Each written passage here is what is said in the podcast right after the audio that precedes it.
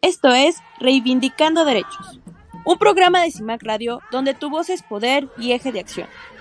Desde humanismo y legalidad, un espacio seguro y libre de estereotipos, donde víctimas, expertos y autoridades fijan posicionamientos para garantizar el acceso a la justicia de mujeres e infancias en nuestro país. Hola, buenos días a un nuevo programa de Reivindicando Derechos a través de Violeta Radio. Soy Norma Bautista y me acompañan. Hola, buenos días. Mi nombre es Elsin Rodríguez. Pues Elsin, hoy vamos a hablar sobre los impactos de la violencia. Em, hemos estado platicando constantemente que la violencia y la violencia de género y demás, pero hoy vamos a hablar, pues, qué, qué causa esta violencia, ¿no? Entonces, cuéntanos, él. Claro que sí. Pues mira, Em, la Organización Mundial de la Salud define la violencia como, y los voy a, lo voy a leer tal cual, el uso intencional de la fuerza o el poder físico, de hecho o como amenaza contra uno mismo, otra persona o un grupo o comunidad, que cause o tenga muchas probabilidades de causar lesiones, muerte, daños psicológicos, trastornos del desarrollo o privaciones. También la clasifica en tres categorías generales, según las características de los que cometen el acto de violencia. La violencia autoinfligida es el comportamiento suicida y autolesiones. La violencia interpersonal, que es la violencia familiar, que incluye menores, pareja y ancianos, así como la violencia entre personas sin parentesco. Y la violencia colectiva, que es la social, la política y la económica. Lo que podemos observar, eh, pues de manera inicial, es que la violencia, pues no va a discriminar, ¿no? Fue sí en mayor o en ciertos eh, colectivos o ciertos colectivos o grupo de personas, como por ejemplo las niñas y niños o en relaciones afectivas, adolescentes, adultos mayores, personas en situación de calle, por mencionar algunos, van a ser los que, eh, pues los más vulnerables. De igual manera, no podemos obviar que sobre estos mismos colectivos hay factores de riesgo que van a incrementar pues una mayor medida de vulnerabilidad. Pero también la violencia tiene impactos profundos en individuos, comunidades y sociedades. Y se dividen en tres. A nivel personal, puede causar trauma, afectaciones en la salud mental y física y limitaciones en el desarrollo emocional. A nivel comunitario, la violencia contribuye a la desconfianza, la inestabilidad y la fragmentación social. Además, tiene como consecuencias eh, problemas económicos afectando la productividad y el crecimiento. Y a nivel más amplio eh, o sistemático, la violencia puede generar ciclos intergeneracionales de conflicto. La violencia también está íntimamente ligada a la vulnerabilidad de la población. Al deteriorarse la vida pues comunitaria, por el clima de inseguridad que está provocando miedo, aislamiento y, y desánimo en la participación de la vida en común, debilita pues el tejido social, ¿no? Que va a brindar esta seguridad a miembros de la misma comunidad o de la sociedad.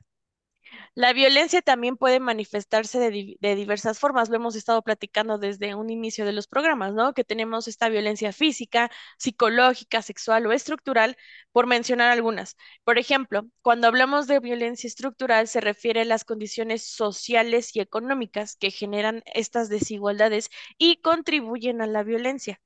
Las comunidades afectadas por la violencia a menudo van a experimentar estas dificultades en la educación, en el acceso al empleo, a servicios básicos, lo que también va a impactar en el ejercicio de sus derechos y las libertades. Respecto a estos eh, efectos que tiene la violencia y sus dimensiones, también eh, se diversifican en, otras formas, ¿no?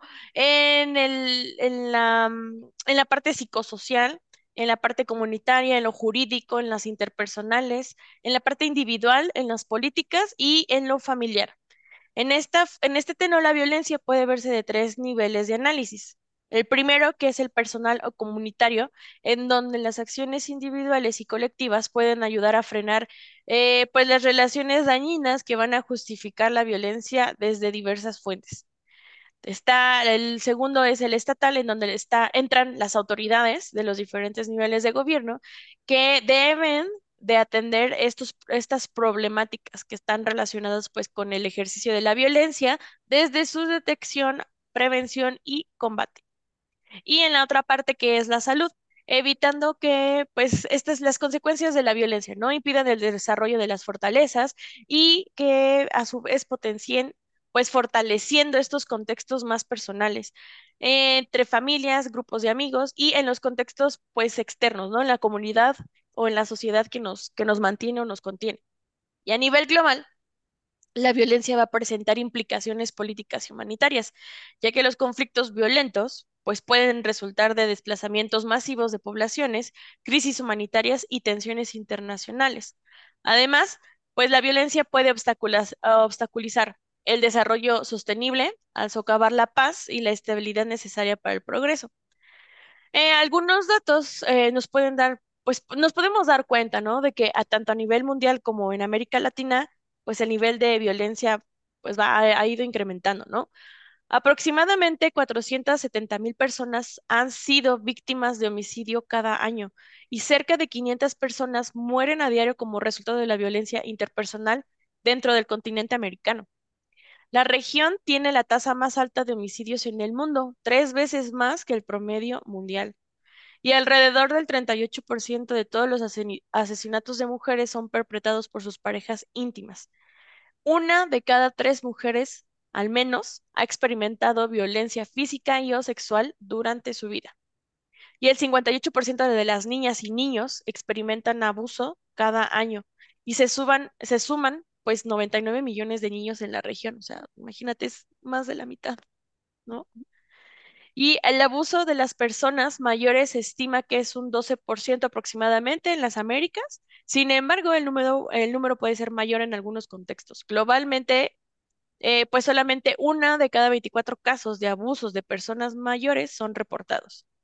Entonces, es observable que estos patrones y estas consecuencias eh, sobre la violencia son diferentes, pues tanto en hombres como mujeres, niños, niñas y diferentes grupos poblacionales, ¿no? Y desde la salud pública, el tema de la violencia no es algo menor, porque la misma se va a encontrar asociada con problemas de salud física y mental desde lesiones físicas hasta trastornos de estrés postraumático dentro de las víctimas directas e indirectas. Y las consecuencias de esto puede extenderse em, desde una propagación de enfermedades, ya que los sistemas de, pues ya sabemos, ¿no? Que los sistemas de atención médica pueden colapsar durante ciertos periodos de conflicto. Por ejemplo, ahora que fue la pandemia, pues todos los servicios médicos estaban llenísimos, ¿no? Entonces, si llegaba, no sé, alguna mujer con... Em, lesiones por violencia, pues iba a tardar un poco más porque le estaban dando prioridad, ¿no? Justo a las, a las personas que estaban contagiadas por COVID. Eh, también la falta de acceso a servicios de salud y la inseguridad, pues dificultan estas, estas respuestas, ¿no? De emergencia sanitaria. Por lo anterior, es importante, pues, mantener o trabajar en la prevención y abordar eh, que a las violencias, sabiendo, eh, dando a conocer que estas violencias pues son cruciales, ¿no? Son, eh, son temas muy, pues son generales, están, no nada más está aquí en México, está en todo el mundo, pero va a haber contextos que las van a aumentar o van a hacer que estas violencias no dejen de existir si nosotros no lo trabajamos, ¿no? Como lo platicábamos en algún momento, trabajar de forma individual para que entonces después sea de forma colectiva, ¿no? Entonces, una vez que esto ya se trabaja, entonces podemos construir sociedades pues más seguras, más saludables y en diferentes, y hablando, ¿no? De diferentes entornos y contextos. Entonces, a, grandes rasgos, esto es como un pequeño, y pequeño porque es muchísimo el impacto, eh, pues, de lo que conocemos la violencia, ¿no? Ya en general, no, eh, pues, abarcando solamente un tema como la violencia de género contra las mujeres, ¿no? No, sí, que, que, de, eso es lo que yo voy a platicar, pero en el siguiente bloque. Entonces, si te parece, vamos a hacer nuestra pausa y regresamos para continuar eh, platicando sobre los impactos de la violencia. ¿va? Me parece muy bien. Regresamos a Reivindicando Derechos. En CIMAC Radio queremos escucharte. Comunícate con nosotras al 55 60 60 55 71 55 60 60 55 71 y déjanos conocer tus opiniones sobre nuestra programación. CIMAC Radio, periodismo con perspectiva de género. regresamos a Reivindicando Derechos. Estamos platicando sobre el impacto de la violencia. Eh, ya les di un poco sobre que el impacto de la violencia en general, pero ahorita Norma nos va a platicar sobre el impacto de la violencia, pero en los contextos de mujeres. De mujeres y hay unas temáticas sobre grupos prioritarios y el enfoque, enfoque global, ¿no? Perfecto. Eh, habíamos estado retomando y lo hemos estado eh, mencionando constantemente que eh, pues la violencia de género sí tiene una forma específica y en mayor medida, porque sabemos que violencia de género no es sinónimo de violencia contra las mujeres, pero en mayor medida sí afecta más a mujeres y niñas. además, retomando nada más para una mención, para recordarnos, la Ley General de Acceso a las Mujeres a una Vida Libre de Violencia define a la violencia contra las mujeres como cualquier acción u omisión basada en su género que les cause daño o sufrimiento psicológico, físico, patrimonial, económico, sexual o la muerte tanto en el ámbito eh, privado como en el público, un poco de lo que tú ya habías retomado de los eh, tipos y modalidades de violencia. Y además se incluye como tipo de violencia, pues la violencia psicológica, física, patrimonial, económica, sexual. Em, además de que se manifieste en diferentes ámbitos, ¿no? Como en el ámbito familiar, laboral, docente, en la comunidad, institucional, política, digital y mediática. Entonces, a partir de, esta, em, pues, análisis un poco eh, desde la dogmática, ¿no? De la violencia contra las mujeres, pues sí hemos sido bastante insistentes eh, en mencionar que, pues, combatir la violencia, la violencia, perdón, implica hacer un cambio o abordar todas estas temáticas de las normas tanto culturales como sociales, que son las que influyen en estas cuestiones de la desigualdad y que obviamente necesitamos un aparato institucional, necesitamos leyes, necesitamos servicios de apoyo y demás. Pero esto en cuanto a la violencia contra las mujeres, pero no solamente es violencia sobre ese colectivo, porque ahorita lo estamos hablando en términos generales, porque también podemos ver eh, sobre otros colectivos, otros grupos, afectaciones que incluso pueden tener un, efecto duradero, ¿no? Por ejemplo, si hablamos en temas de eh, violencia en el ámbito escolar, sí vamos a ver estas afectaciones en un plano individual, pero también hay eh, temas en donde el desarrollo de niños y de jóvenes sí va a generar un impacto en su bienestar, tanto emocional como académico. Eh, además, también eh, cuando revisamos lo que se hace en medios de comunicación, eh, tenemos esta exposición a la violencia constante en, los diferentes programas y que eso lo único que hace es terminar de eh, pues normalizar los comportamientos violentos, ¿no? Ah, entonces es, es normal que si de pronto tú me empujaste en el transporte público, yo me volteé y te empiece a insultar, porque lo normalizamos, ¿no? Está bien reaccionar sobre eh, ciertos contextos a partir de la violencia. Eso es lo que de alguna manera inciden este tipo de, de, informaciones, ¿no? Donde obtenemos información. Lo mismo sucede con la tecnología y las redes, porque pues al final sí hay una dinámica de la violencia en donde también ah, se hace mucha difusión sobre eh, información que también tiene estos componentes eh, y que hay mucha ¿cuántos programas no vemos, no? Que se hace como esta apología del delito de, no sé, decir que porque hay mucho rating, entonces hay que hablar de delincuencia organizada y, y de alguna manera poner a, los capos como los salvadores, ¿no? Y eso lo único que hace es evidentemente seguir fomentando eh, estas nociones estereotipadas, ¿no? O lo que en, en un programas anteriores nos decían estos mandatos, ¿no? De género. Y que pues desde ahí cuando abordamos temas de ciberseguridad y de la prevención, eh, del uso indebido de la tecnología, pues se vuelve más de mayor trascendencia empezar a abordar estas temáticas porque pues hoy día la era digital sí tiene que irse adecuando a condiciones igualitarias de las y los, las personas, las y los eh, individuos y que desde ahí podamos ir cambiando como estas nociones que hemos eh, pues perpetuado, ¿no? Entonces, sin lugar a dudas, la educación y la conciencia pública pues van a ser herramientas muy importantes para lograr contrarrestar los efectos de la violencia.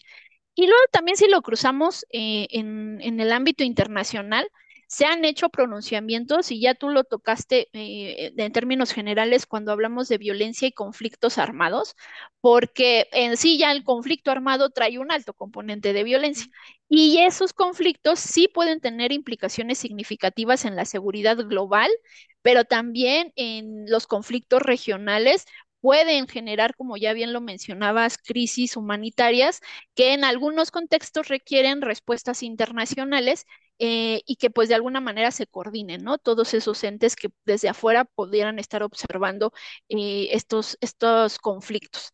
Y cuando tenemos conflictos armados, entonces las armas eh, son como uno de los elementos clave y son los que también generan afectaciones en la vida diaria de las personas. Y sin lugar a dudas, si esto lo hacemos eh, en un contexto todavía muchísimo más masificado, pues este tipo de violencia sí puede generar eh, pues afectaciones a un nivel mucho más amplio, ¿no? Además también cuando hablamos de la violencia desde un análisis a largo plazo, sí nos damos cuenta que afecta la estructura social, la cohesión comunitaria y cuando tenemos estos conflictos eh, prolongados, sí vamos a, tener eh, divisiones en nuestras comunidades, tensiones intergeneracionales, eh, mucha desconfianza, hostilidad eh, a partir de, cómo de pronto podemos sentarnos a hablar de reconciliación, de construcción del tejido social, cuando todos estos conflictos se han dado, insisto, por generaciones y demás, es difícil poder llegar a esos eh, pues niveles de, de reconciliación. Y porque también cuando hablamos de violencia, no hay que olvidar que sí implica un enfoque integral, o sea, sí tenemos que verlo desde diferentes aristas una cooperación de los diferentes entes del gobierno, pero también incorporar a los entes internacionales, porque no, siempre las, la, la manifestación va a ser visible, ¿no? Yo creo que cuando hemos hablado de violencia de género, sí decimos que hay una puntita que vemos, pero abajo hay muchísima más, em, pues más incidencia en esa violencia que es la que tenemos que combatir para que no le estén alimentando. Y hay secuelas incluso también psicológicas en, el plano de la violencia. Ya también tú lo habías mencionado sobre ciertas afectaciones, pero también pensémoslo desde el trauma colectivo, ¿no? Que eh, sí puede esto impactar en las generaciones que van más allá.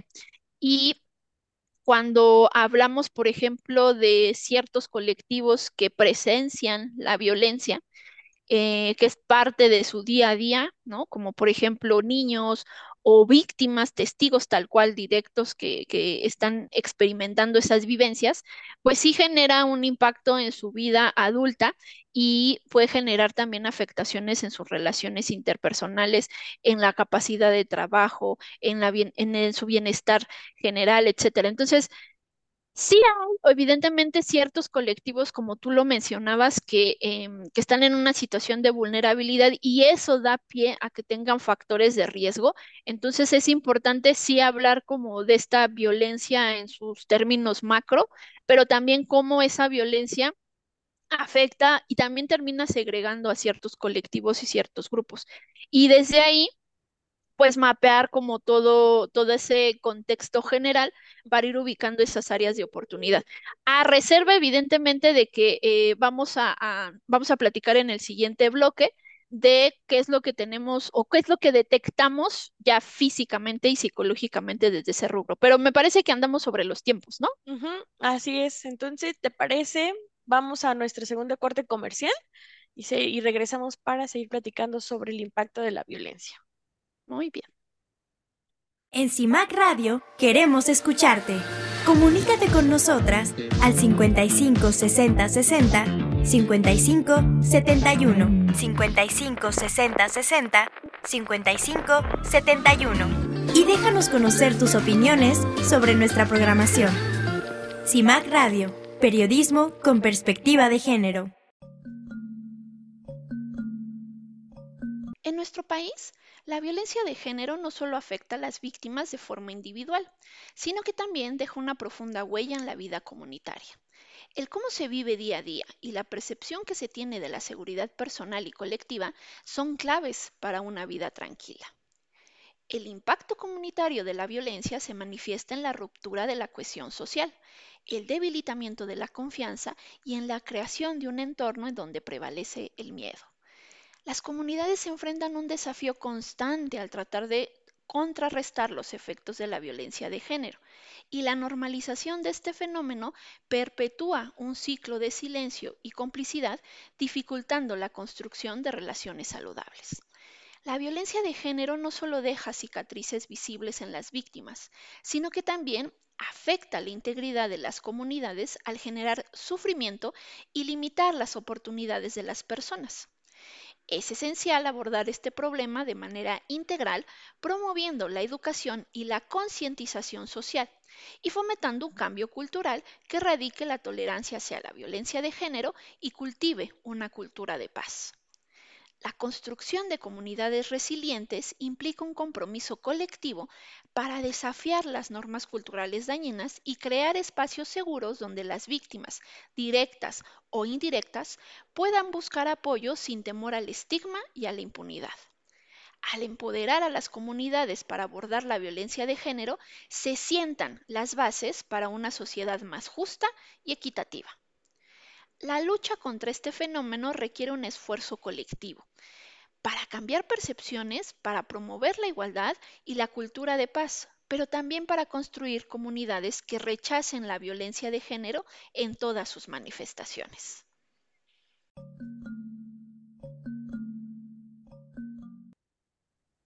Regresamos a este, este pequeño corte a nuestro programa Reivindicando Derechos a través de Violeta Radio. Estamos hablando de los, eh, del impacto de la violencia.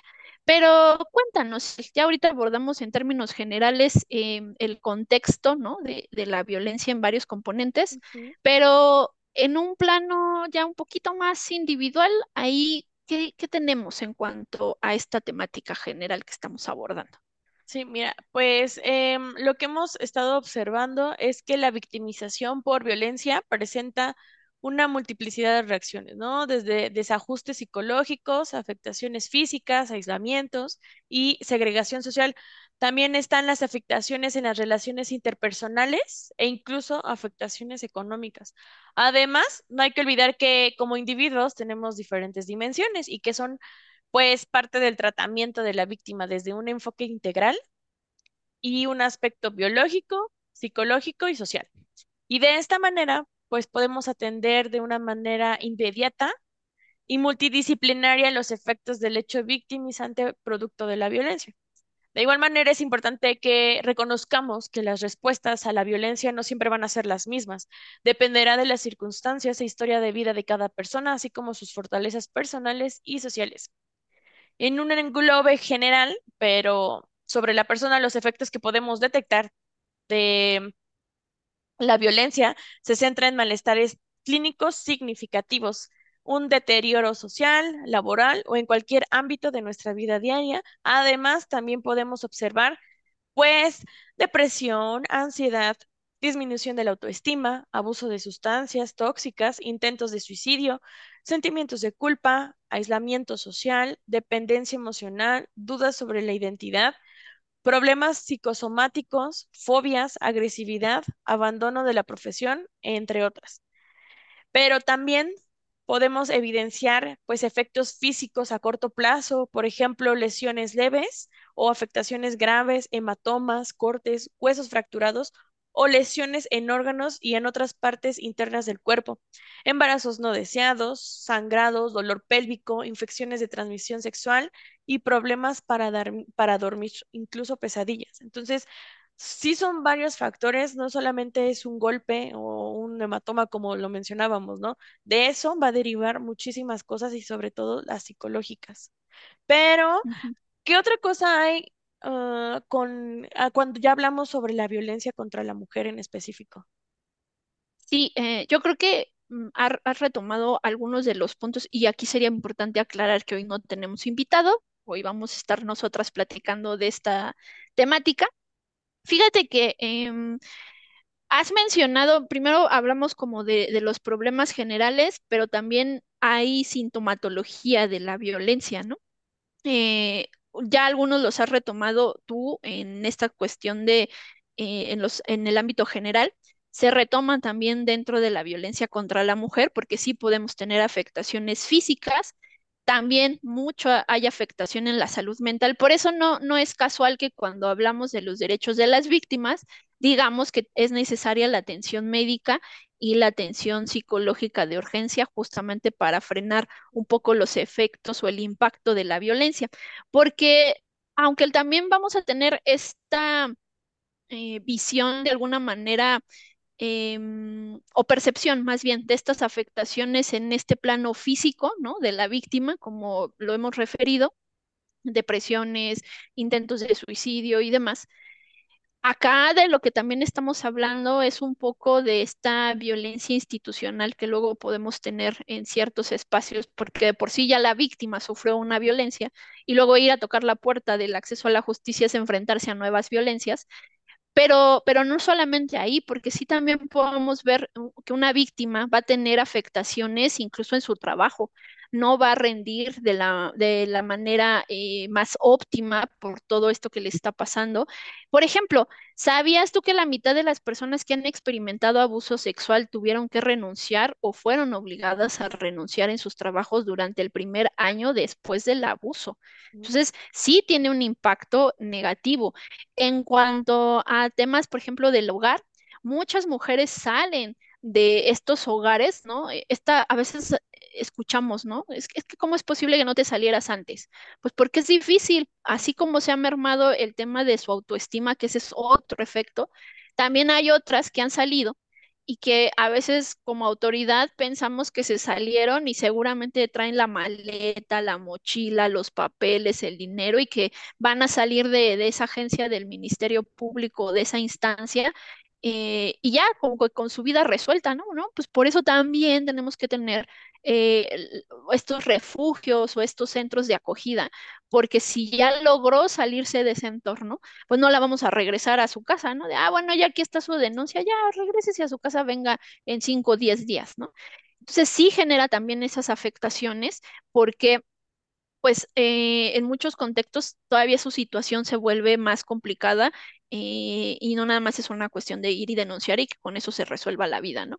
En la escuela, también cuando no vemos estas redes de apoyo, cuando notamos que seguimos con estos patrones, ¿no? De, seguir invisibilizando la violencia, pues también hay mucho miedo a, a, denunciar, ¿no? O hay bajos rendimientos.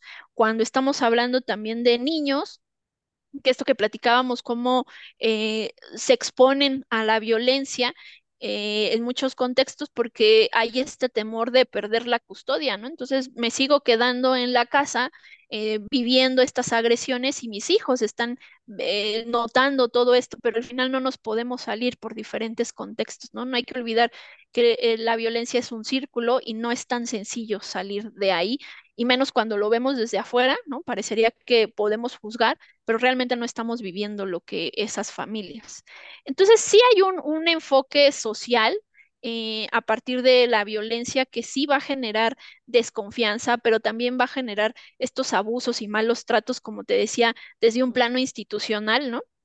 Y, que por desgracia, lo insistimos eh, en, en este programa, muchas de esta violencia la manifestamos a través de comportamientos que hemos normalizado como violentos y que desde ahí parece, parecería que no necesitamos hacer nada más, ¿no? Porque es parte de cómo nos desarrollamos y nos desenvolvemos y demás, y, no tenemos que hacer como este análisis crítico si, si estoy haciendo bien o mal las cosas o estoy afectando a más personas. Se ha, se ha logrado documentar que sí existe una disminución en la tolerancia respecto al fenómeno de la violencia y que hoy día hablamos de un problema de salud, como también tú lo referiste en tu intervención, porque sí ha generado una afectación desde esa área que impacta en muchos más. Entonces, por eso, por eso empezábamos esta, esta presentación explicando qué se dice de la violencia en, esta, en este tipo de organismos internacionales que se dedican ex exclusivamente a la salud, ¿no? ¿Por qué tiene una incidencia? Porque esta, este problema ha llegado a grados tan graves que necesitamos ponerlo como un problema público que necesita atenderse y combatirse. Y, también hay una parte eh, de cómo la violencia sí tiene también impactos económicos considerables. Primero porque cuando las comunidades eh, experimentan estas violencias, también experimentan pérdidas económicas. Eh, puede ser desde cuestiones de su infraestructura, eh, puede ser en interrupción de servicios, en disminución de la inversión, pero también lo hemos visto, en- acá en la organización cómo hay muchas víctimas que de verdad no se pueden estar trasladando a las agencias del Ministerio Público porque son tres horas de trayecto, tres horas de regreso y demás, el acceso a la justicia cuesta y cuesta mucho, aunque los servicios son gratuitos y demás, todo lo que viene alrededor de eh, la violencia, ¿no? Y, el impacto de la violencia sí genera muchas afectaciones para con las víctimas desde el plano económico, porque además ese día que tuvieron que ir a checar ese expediente, ya no hubo eh, de pronto alguien que estuviera en la casa, ¿no? Eh, no sé, preparando comida. Y, ya eso no lo quiero poner desde la visión de los roles, no, en términos generales, porque a veces hemos ido a citas con toda la familia entera a checar el expediente. Entonces, a lo que voy es sí genera mucho impacto económico y si lo vemos desde un plano de inversión, ¿no? También hemos notado, ¿no? Hay, eh, no sé, en Estados Unidos, ¿no? No vayan a estas localidades de México porque son muy violentos y entonces eso de alguna manera también incide en cómo nos ven de fuera y cómo de pronto quieren venir a gastar su dinero de pronto acá, ¿no? Entonces, sí, sí vamos a tener afectaciones desde este plano y esto puede redundar en estos ciclos de la pobreza, en estas cuestiones del conflicto y demás. Y, y un poco, si, si esto que les contamos no, no, has- no ha hecho todavía mucha mella de preocupación, déjame que te cuente lo que dice el índice de paz del 2023, que son datos del 2022. Este, este informe lo hace el Instituto para la Economía y la Paz. Y los resultados que nos da, aunque hay buenas noticias, ¿no? Que se, que se documentan dentro de este informe, mm, tendríamos que verlo con, con mucha mesura, ¿no? Les voy a, les voy a contar un poco lo que obtuvimos de esta información y, y si quieren ahorita eh, platicamos un poquito de lo que nos da cuenta, ¿no? Eh, nuestro país ha presentado una mejora después de cuatro años consecutivos de deterioro. Sin embargo, eh, sí tenemos aún 15 entidades que si bien habían mejorado, pues también otras tantas se habían deteriorado, ¿no? Eh, en la actividad de la delincuencia, eh, pues todavía seguimos teniendo a la delincuencia organizada como uno, de los principales impulsores de los homicidios y de violencia con armas en México. Eh, los homicidios han sufrido una caída en la tasa, ¿no? Que eso, eso lo documentan como, algo positivo de nuestro país. Sin embargo, y esto nos dice que se ha reducido a niveles comparables del 2017. Pese a ello, siguen siendo generalizados con más de 30 mil víctimas po- eh, cada año desde el 2018. Entonces, a mí me parece que estas cifras que de pronto luego damos a partir de cómo reducen los homicidios eh, y luego en los contextos de violencia de los que estamos hablando, el que bajen cinco y seguimos teniendo, me parece que es, es alarmante, ¿no? También nos han dicho que han disminuido los delitos cometidos con armas de fuego en los últimos ocho años, eh, los subindicadores de delitos con violencia han seguido patrones divergentes. Sin embargo, las tasas reportadas de violencia familiar y violencia sexual han aumentado cada año eh, y ambas tasas se duplicaron desde el 2015. Entonces, esto lo que nos dice, por eso es importante tener estadísticas, porque lo que nos dice es que todavía los temas de violencia contra las mujeres no estamos viendo reducciones, al contrario, ¿no? En 2022, la tasa de delincuencia organizada alcanzó su nivel más alto registrado con 167 delitos por cada 100.000 habitantes. Y pues los deterioros fueron impulsados por aumentos en las tasas de extorsión y delitos de narcomenudeo que aumentaron del 4.9 eh, y 4.1% respectivamente. Eh, Además, la tasa de secuestro y trata de personas también registró un ligero aumento. Entonces, sí están bajando los homicidios, pero están creciendo otros, eh, otras figuras delictivas. En el 2022, los estados con las tasas de homicidio más altas fueron Colima, Zacatecas, Baja California, Morelos y Sonora, y Colima se ubicó como el estado menos pacífico del país, seguido de Zacatecas, de Baja California, Guanajuato y Morelos. En contraste, Yucatán volvió a ser el estado más pacífico de México, seguido de Tlaxcala, Chiapas, Tamaulipas y Nayarit, que ahí nos da un poco de alarma Tlaxcala, ¿no? Porque en temas de violencia de género es uno de los principales em, lugares en donde tenemos esta incidencia. Chiapas también, ¿no? Eh, pero pues bueno, aquí son, son los datos que nos arroja este índice. Eh, la violencia contra las fuerzas de seguridad de periodistas y activistas sociales en México ha ido en aumento en los últimos años. Eh, en los últimos ocho años, las armas de fuego se han convertido en la principal causa de homicidios, tanto de hombres como de mujeres, y ahí es donde yo empecé a detectar tal vez un poco de contradicciones, ¿no? Porque nos decían que los delitos por eh, uso de armas estaban disminuyendo, pero seguimos usando armas en la comisión de hechos delictivos que tienen que ver con homicidios.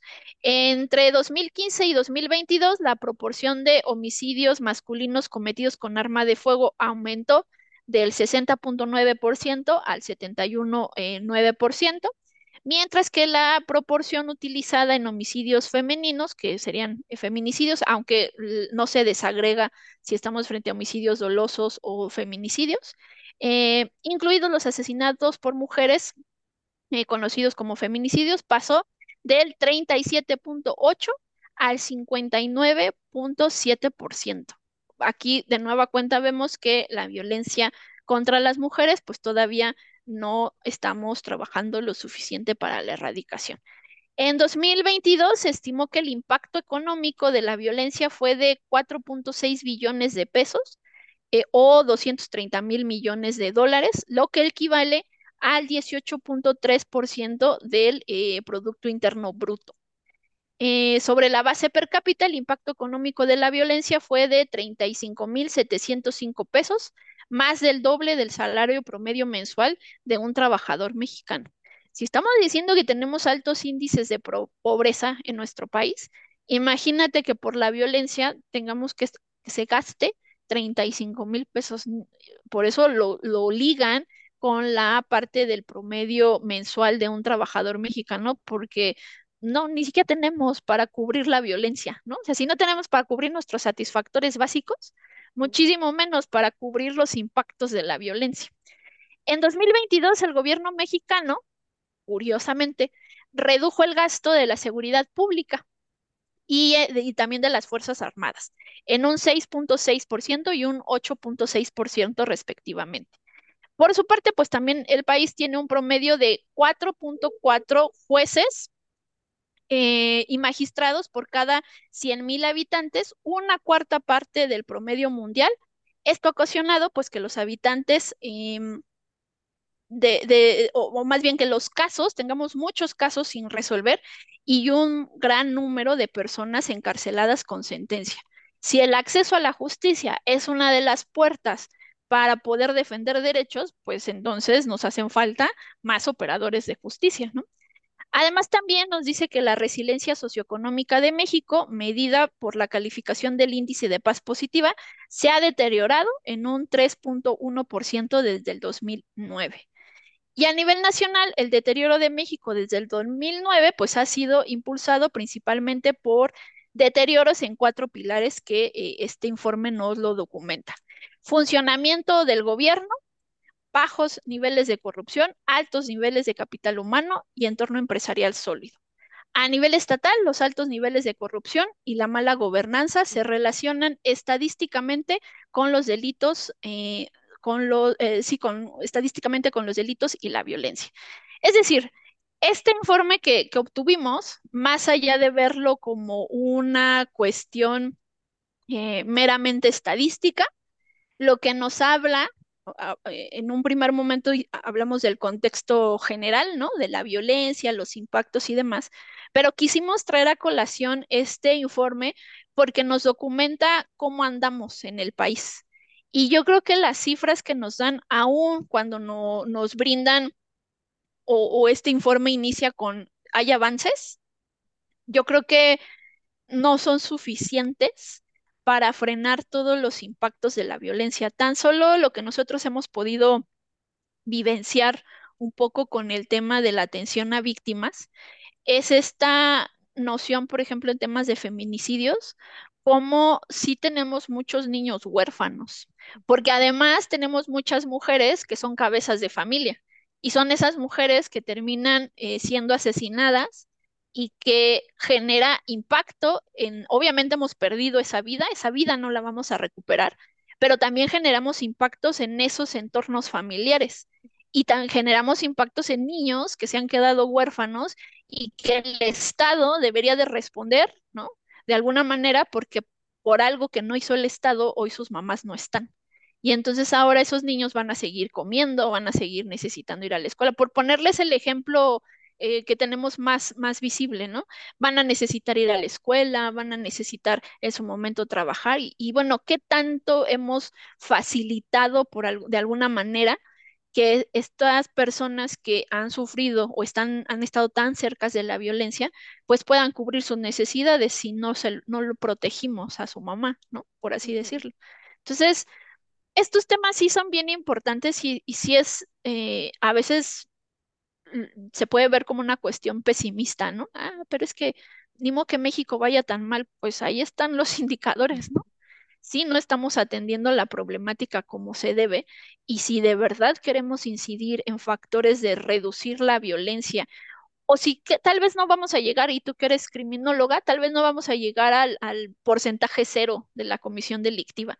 Pero entonces, ¿qué se hace para frenar el impacto de la violencia, ¿no? Y es ahí donde podríamos trabajar todavía más. Ajá, eso y que ya no aumente, más bien, o sea, lo que uno busca como criminólogo es sí la prevención, pero si ya sabemos que hay una estadística como del 95%, pues de mínimo que ya no siga aumentando, ¿no? Y hacer todo lo posible porque esa estadística a lo mejor baje al 80% y eso ya para nosotros es una ganancia, porque entonces sí están funcionando las técnicas de prevención, pero a la vez también estamos haciendo que la misma sociedad se dé cuenta de lo que está mal para que no lo siga replicando, ¿no?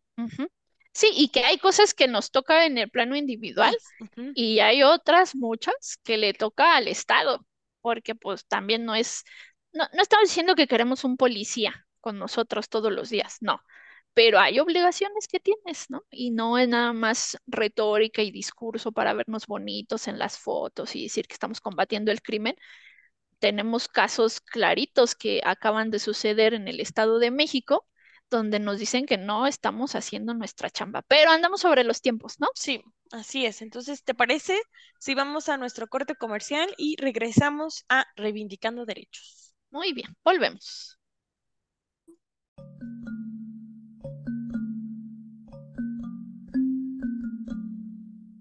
La Declaración sobre los Principios Fundamentales de Justicia para las Víctimas de Delitos y del Abuso del Poder de Naciones Unidas acuerda que las víctimas recibirán la atención que sea necesaria para brindarles asistencia material, médica, psicológica y social por conducto de medios gubernamentales, voluntarios, comunitarios y autóctonos. De igual manera, se deberá informar a las víctimas de la disponibilidad de los servicios sanitarios, sociales y asistenciales, facilitándoles su acceso. A nivel operativo, la atención brindada a las víctimas deberá ser altamente especializada. Por ello, personal de la Policía, de Justicia, de Salud y Servicios Sociales deberán recibir la capacitación necesaria para cubrir con dicho perfil y con el objetivo de garantizar la atención de las necesidades de las víctimas para que la ayuda sea apropiada, efectiva y rápida.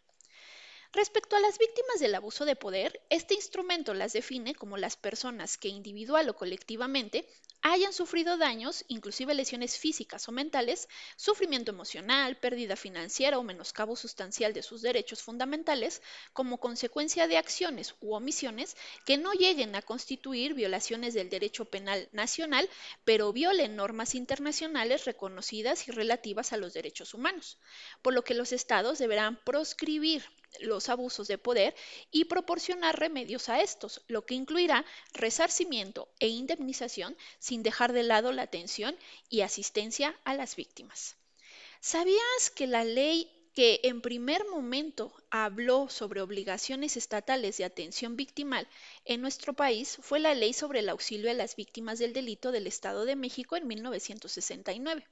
Si bien el apoyo era incipiente, únicamente de una naturaleza económica, este ordenamiento establecía que se brindaría la más amplia ayuda a quienes se encontraran en difícil situación económica y hubiesen sufrido un daño material como consecuencia de un delito, por lo que autoridades del Estado fijaban el monto de la ayuda económica que se requiriera a partir de la necesidad urgente que presentaban las víctimas del delito.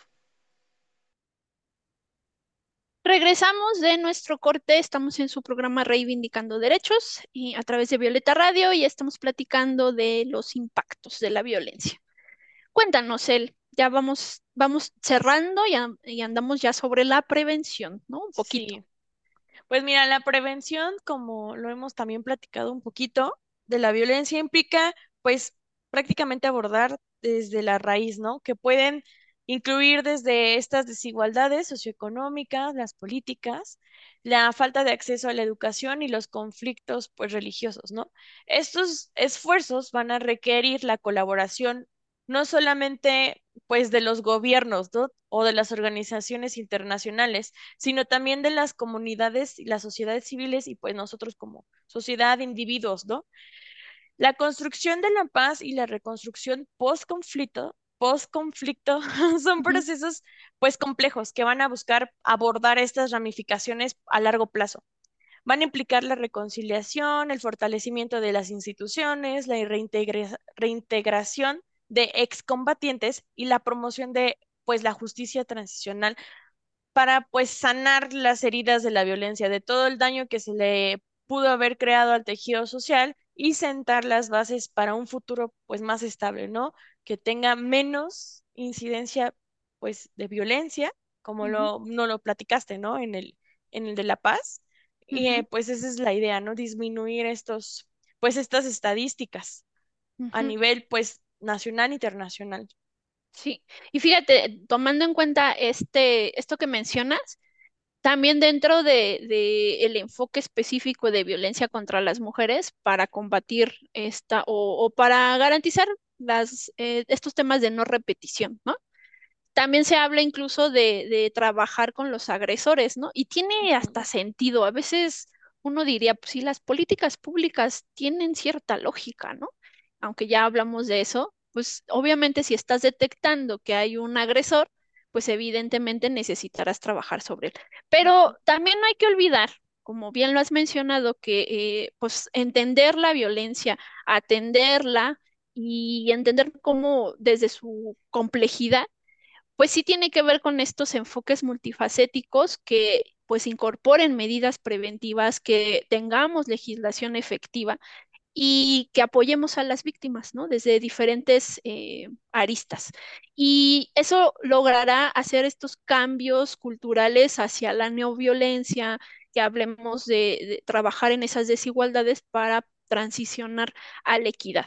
Pero para concluir, no quisiéramos irnos sin, sin volver a retomar esta parte de eh, cuáles son los principios en la atención a víctimas de violencia, porque sí hemos podido documentar violencia institucional, esto que ya habíamos platicado en los bloques previos, de decir, sí, o sea, sí las víctimas ya llegaron a una autoridad ministerial que está están tratando pues de em, pues resolver las temáticas que devienen del hecho delictivo, ya lo hemos estado platicando en otros, programas, en otros programas, eh, verdad, justicia y reparación, y desde ahí van, van caminando en este acceso a la justicia. Pero si ya han sido vulneradas, ya han sido violentadas, pues no estamos buscando una violencia institucional que siga reforzando, ¿no? Esta parte de los efectos de la violencia. Entonces, no hay que olvidar la atención expedita. Mientras más rápido actuemos, es, eh, vamos a lograr que las afectaciones no se den de forma más grave eh, el trato empático y profesional hacia las víctimas. Si no tenemos este entendimiento, entonces vamos a seguir replicando y, no vamos a tener esta confianza de las víctimas en que acudan a la autoridad. Eh, la atención y la actuación debe de hacer con apego a la cultura de la legalidad, ¿no? Eh, no podemos tener dentro de la institución vulneraciones a, este entronque, porque pues entonces de qué sirve que tengamos un aparato legal y vigilancia y demás.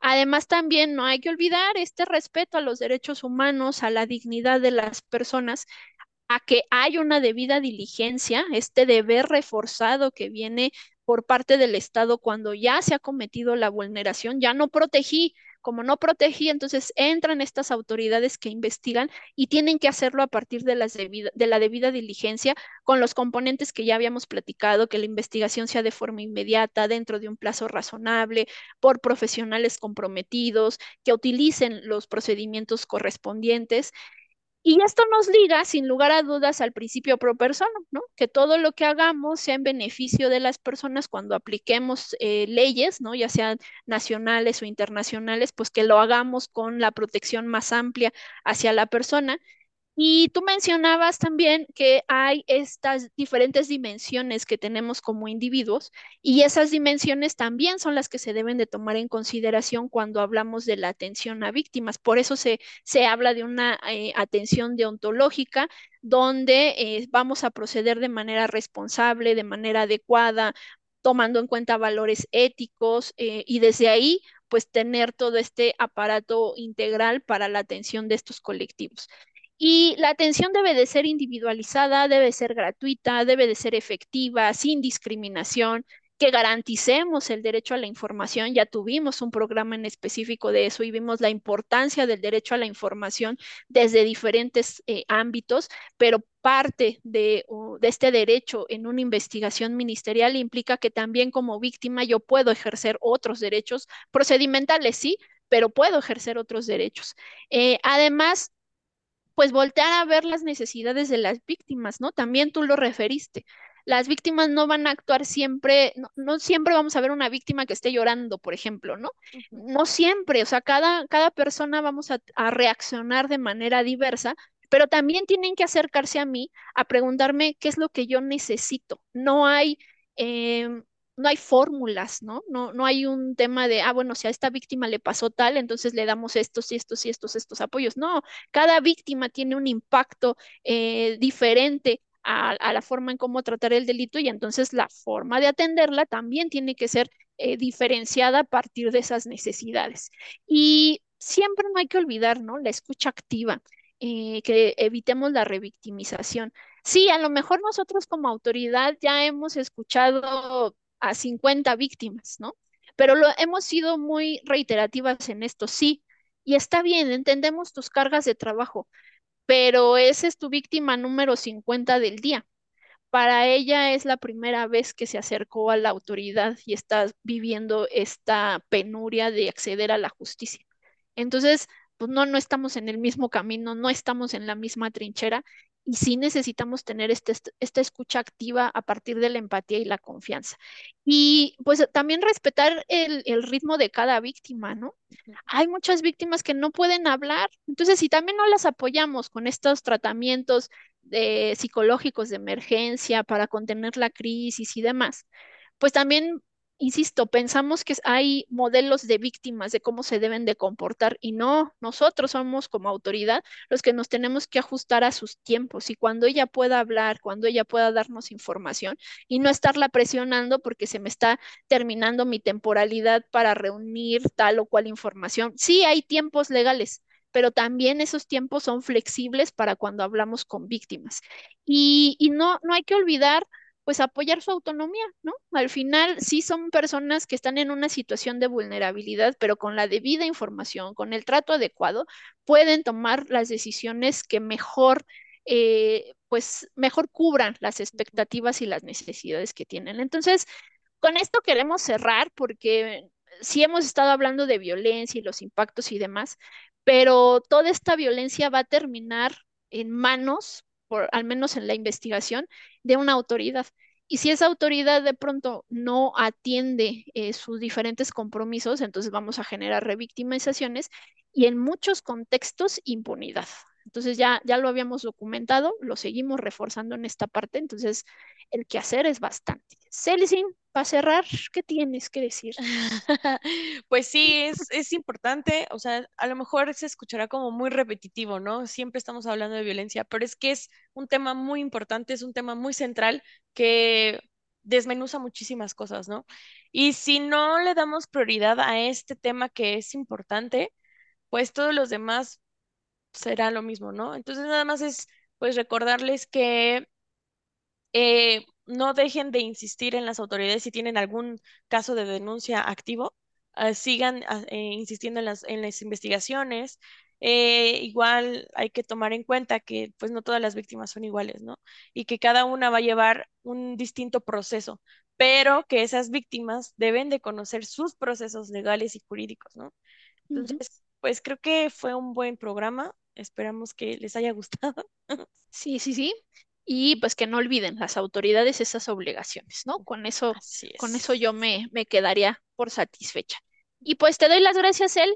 Hoy, hoy estuvimos solitas, pero eh, un poco profundizando estas temáticas. Y pues nada, nos vemos la siguiente semana en su programa Reivindicando Derechos a través de Violeta Radio, eh, platicando de estas temáticas. Me parece muy bien. Bye, bye. Adiós. Esto es Reivindicando Derechos, un programa de CIMAC Radio donde tu voz es poder y eje de acción. Desde humanismo y legalidad, un espacio seguro y libre de estereotipos donde víctimas, expertos y autoridades fijan posicionamientos para garantizar el acceso a la justicia de mujeres e infancias en nuestro país.